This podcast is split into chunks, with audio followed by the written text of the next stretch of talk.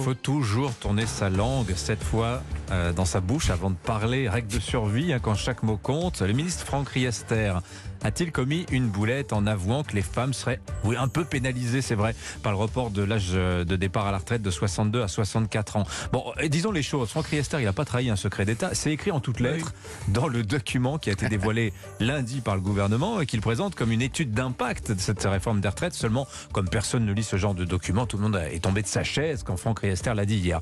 Bon, en tout cas, c'est une contrariété de plus pour le gouvernement qui va quand même avoir du mal à redresser le cours des choses. L'idée que la réforme est injuste, elle s'est incrustée dans l'esprit de l'opinion publique. Tout le monde se demande ce qui va se passer mardi prochain. Est-ce qu'il y aura encore plus de monde dans la rue? Bonjour Yves Tréhard. Bonjour. Directeur bonjour adjoint Dimitri. de la Bonjour à rédaction tous. du Figaro. Louis Osalter est avec nous aussi, journaliste politique à Marianne. Bonjour. Bonjour. Je ne sais pas lequel des deux a commencé la semaine dernière, mais je crois que c'était vous, Yves. Bon, Donc, alors par là. souci d'équité, d'égalité, Louis Osalter, je commence à- à- avec vous. Non, mais c'est ça, ça, ça montre quand même ce que cette, euh, cette histoire de Franck Riester, je trouve, euh, ce qui passe pour une boulette gouvernementale. En fait, pas du tout. Il a simplement, je disais, vous l'aviez vu, ça, effectivement. Bien sûr, euh, dès ouais. le lundi matin, dans l'étude d'impact qui, euh, qui, euh, qui est tombée, qui évaluait du coup les différents scénarios Hmm. possibles en fonction des âges de départ, des profils, des trimestres cotisés, etc. Donc, Et- on va partir six mois pour les hommes et sept mois et demi pour les voilà, femmes. différence de départ, c'est-à-dire que l'âge, le, le report de l'âge effectif de départ en moyenne euh, va conduire les femmes à travailler un peu plus que, euh, Hmm. que les hommes. Ça sera 63 ans euh, et demi, quelque chose Voilà, comme ça. ouais. exactement. Après, c'est en fonction des générations, mais après la génération euh, 1980, ça devrait Hmm. à peu près s'équilibrer. Non, le problème, en fait, c'est pas tant que le, le ministre a expliqué et admis qu'il y ait dans l'étude d'impact ce genre d'éléments, c'est la façon dont le gouvernement vend sa réforme au préalable. C'est-à-dire que euh, c'était une formule du ministre du Travail, Olivier Dussopt, il n'y aura pas de perdant.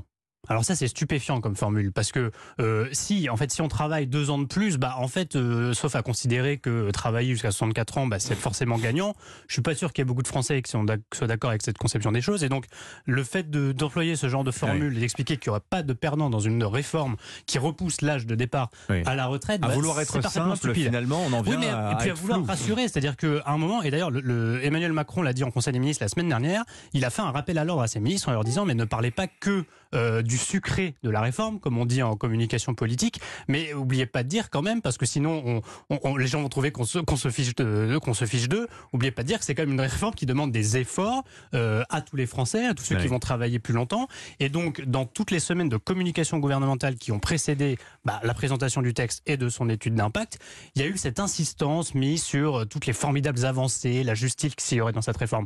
Or, on voit bien que non seulement il y a des injustices, notamment pour les mères, parce qu'elles vont perdre notamment un avantage sur les, les trimestres cotisés euh, pour les enfants euh, qu'elles ont eus, mais surtout on voit que c'est une réforme qui, logiquement, demande des efforts. Donc communiquer à rebours de ça, c'était parfaitement absurde. Yves, vous avez vu, information du Parisien ce matin, apparemment il y a une profusion d'idées sur les groupes WhatsApp des députés pour euh, bah, continuer à sucrer encore un peu plus la réforme afin que ça passe mieux, avec des idées certaines assez étonnantes. Par exemple, il y a des députés macronistes qui réfléchissent à, à- à, comment dire, à faire un âge de départ à plusieurs vitesses.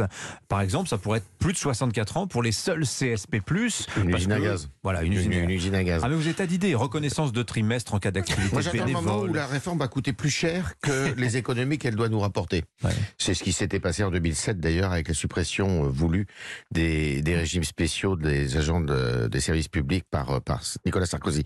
Je vais vous raconter une anecdote euh, hier.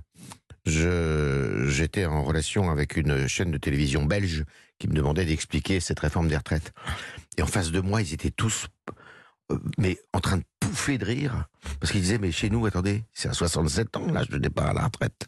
Qu'est-ce que vous faites là? C'est grotesque. On est, on est ridicule. On est absolument ridicule. Vous regardez tous les pays autour de nous. L'Espagne, d'où revient le président de la République la semaine dernière, est en train de passer à 67 ans. Hmm. Pays socialiste, dirigé par des socialistes. hein. Dirigé par les socialistes. L'Allemagne, ça fait longtemps. Euh, la Belgique et plein d'autres pays. Écoutez, c'est pas sérieux. Notre affaire n'est pas sérieuse. On est euh, Ouais, mais ils n'ont la pas eu un président il y a 40 ans qui a fait passer la retraite à Mais 60 exactement, ans. ben parce Voilà. que la France n'est pas sérieuse. Ouais. La France n'est pas sérieuse et effectivement, euh, alors qu'à ce moment-là, tout le monde savait que euh, l'espérance de vie allait augmenter de façon vertigineuse et c'est le cas. Eh bien nous, eh ben on est passé de 65 à 60 ans, comme euh, quand on a fait les 35 heures, on a fait ça à contre-courant de toute l'Europe qui savait très bien que c'était pas le moment de le faire. Donc on- est euh, là en train de, de se chamailler euh, sur des conditions de retraite. Et le pire c'est de voir la droite qui a fait campagne pendant une vingtaine d'années ces derniers temps euh, pour augmenter l'âge de départ à la retraite et qui aujourd'hui est en train de regimber pour une partie d'entre elles et de dire et de nous expliquer que cette réforme est trop violente. Mais on est où? Où nous sommes? Mais regardons-nous de temps en temps. Arrêtons les compteurs et regardons-nous. On est ridicule. Bah, donc vous avez un regard assez, assez appuyé, mais pourquoi pas Vous avez raison, bah, Yves. Hein, ça, je suis désolé. Euh, euh, attention, j'épargne évidemment tous ceux qui ont des carrières très longues ou qui ont commencé à travailler très tôt, évidemment. Quand on regarde ce qui va se passer le 31 janvier, alors il faut bien comprendre un truc, lui aux Alters, vous avez vu ça, c'est-à-dire qu'en fait ce 31 janvier, cette grande mobilisation de mardi prochain, en fait ça commence dès demain. La CGT Pétrole appelle à la grève pour 48 heures à partir du 26 janvier, demain. Idem dans les ports et les docks. À la SNCF, semble-t-il, la grève ça va commencer dès le mercredi 25, enfin traditionnellement la veille au soir, 19h. Euh, et voilà, comme on commence à avoir un calendrier qui se remplit de dates de mobilisation. La SNCF, on sait qu'il y en aura le 7 et le 8. La grève deviendra peut-être reconductible et donc très durable à partir du 15 février. Est-ce que vous vous attendez à une mobilisation mardi prochain plus forte qu'elle ne le fut la semaine dernière?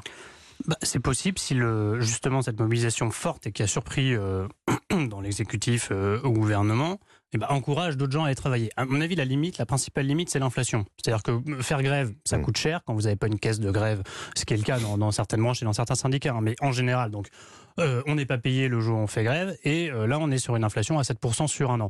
Donc ce, motif qu'on aurait pu penser décourageant, bah, on a bien vu que la semaine dernière, ça ne l'a pas été tant que ça, mais est-ce que les gens qui sont, sont déjà achetés quelque part un jour de grève pourront se permettre d'en acheter deux, trois en dehors des fédérations habituées, entre guillemets, où là c'est plus organisé pour que la grève ait moins de conséquences, pour moi en fait c'est l'un des principaux enjeux de, et l'une des principales clés de la mobilisation. Mmh. Et d'ailleurs on a pensé au gouvernement, euh, souvenez-vous d'Olivier Véran, ce devin qui avait expliqué qu'il ne se projetait pas dans une mobilisation massive, mais tout le monde peut se tromper. Euh, je pense que c'est notamment ce genre de, de contexte l'inflation, la hausse des prix, le fait que les gens ne peuvent pas forcément se permettre de faire grève, qui les a poussés à, penser que, mm. euh, bah, en fait, euh, ça devrait passer comme ça et que le, le, côté euh, brûlant du débat se passerait au Parlement. Or là, non. On voit que le deux fronts se prépare en parallèle. Il y a la rue. Et puis au Parlement, bah, ça s'annonce assez enflammé aussi parce que il n'y aura peut-être pas d'obstruction parlementaire finalement. C'est-à-dire que le débat pourrait avoir lieu, mais ça ne veut pas dire que ce sera moins chaud que s'il y avait une obstruction parlementaire. Est-ce que vous pensez que la réforme, Yves, peut passer euh, alors que la bataille de l'opinion est objectivement perdue à ce stade pour le gouvernement? C'est la grande question. Je pense que sur l'opinion, euh, Louis a posé les bases, c'est-à-dire que effectivement, il y a cette histoire d'inflation, de pouvoir d'achat. Est-ce que les gens après au Parlement, sur le papier, ça doit passer. Normalement, 50 mmh. jours et tout. Mais il y a une inconnue. Bon, d'abord, il y a le, le, comportement des, des, élus LR, là. Semble-t-il une quarantaine, hein, euh, qui commence à, à, inquiéter justement la, la, l'Élysée. Ça passerait crack. Et puis la deuxième chose, c'est que si vous, vous, vous, consultez des constitutionnalistes et si vous écoutez euh, le président du Conseil constitutionnel, Mezzabocce, il vous dit est-ce que le recours à cet article 47 de la Constitution qui permet justement cette procédure rapide d'adoption de la loi, euh, parce que c'est un texte budgétaire. Est-ce que c'est constitutionnel Et est-ce que c'est constitutionnel pour l'ensemble du texte? La question est posée, beaucoup de constitutionnalistes s'interrogent, se, en doute. Euh, et donc, euh, ça peut aussi euh, achoper de ce point de vue. Ah, il y a aussi le risque juridique. on on l'a pas vu celui-là. Bon, on aura l'occasion d'en reparler des retraites. Je voudrais juste avoir avec vous deux un mot de la guerre en Ukraine et de ce revirement spectaculaire. Semble-t-il, Olaf Scholz va confirmer que l'Allemagne va bel et bien livrer ses fameux chars Léopard 2 à Kiev, ce qui va ouvrir la voie à tous les autres pays qui souhaitaient faire de même avec la livraison de ces, puissants chars allemands.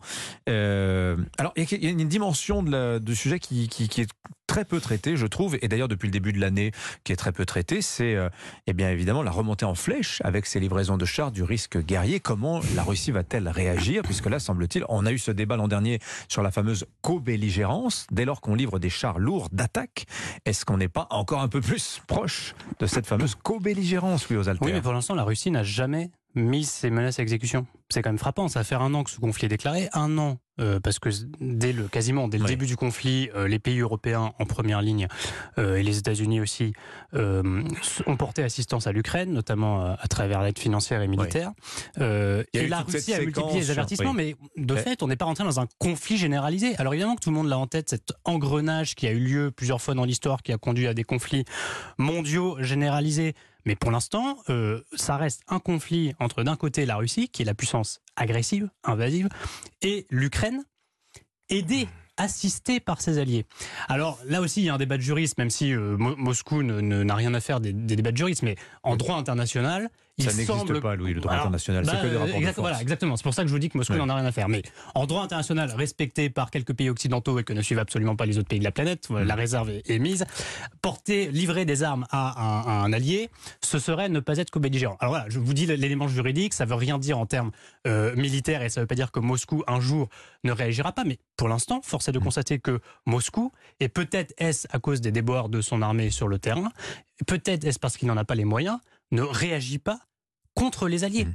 Mais Oui. réagit en revanche contre la population civile ukrainienne, ce qui est Oui, un parce que- de, de- de problème. En Allemagne, ils ont ce débat, cette image de chars allemands pénétrant en territoire russe, euh, c'est- euh, avec des pilotes ukrainiens au volant, bien sûr, mais cette image tétanise la classe politique allemande. Mais en fait, la question, elle va bien au-delà, euh, Yves Tréhard. Alors, ils sont pas en territoire russe, ils sont en territoire Oui. ukrainien, revendiqué par les Russes. Mais là, avec de telles armes, ils auraient les moyens de pousser la contre-attaque Ah, jusqu'en territoire russe. Bien hein, sûr, c'est pour ça d'ailleurs que les Occidentaux ont mis autant de temps à se décider, euh, parce qu'on a dit euh, il y a des histoires de politique intérieure et tout, mais tout ça, c'est quand même des, décisions qu'il faut peser et sous-peser, et je pense que c'est normal que Mhm. ça ait mis un peu de temps.